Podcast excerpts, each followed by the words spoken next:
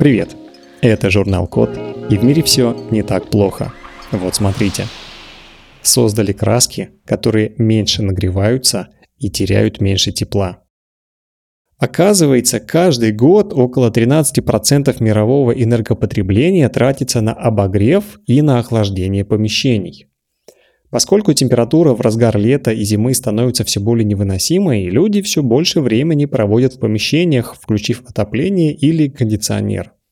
Все это влияет на окружающую среду, и климат постепенно продолжает меняться. Чтобы как-то справиться с этим, в США придумали краску, которая меньше нагревается и теряет меньше тепла. Она состоит из двух слоев. Нижний содержит алюминиевые чешуйки, а ультратонкий верхний – неорганические наночастицы разных цветов. В итоге верхний слой краски пропускает инфракрасное излучение, а нижний отражает до его 80%. Это больше, чем в 10 раз, чем у обычных красок.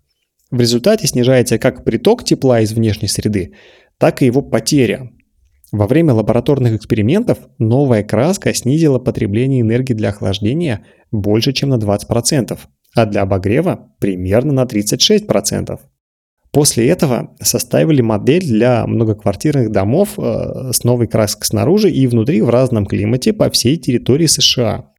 Когда ученые все это посчитали, выяснилось, что общее потребление энергии для отопления и охлаждения снизится примерно на 7,5% за год. Также проверка стойкости краски доказала, что она отталкивает воду и не теряет свои свойства при воздействии тем- низких температур до минус 320 градусов и до высоких аж до 80 градусов Цельсия.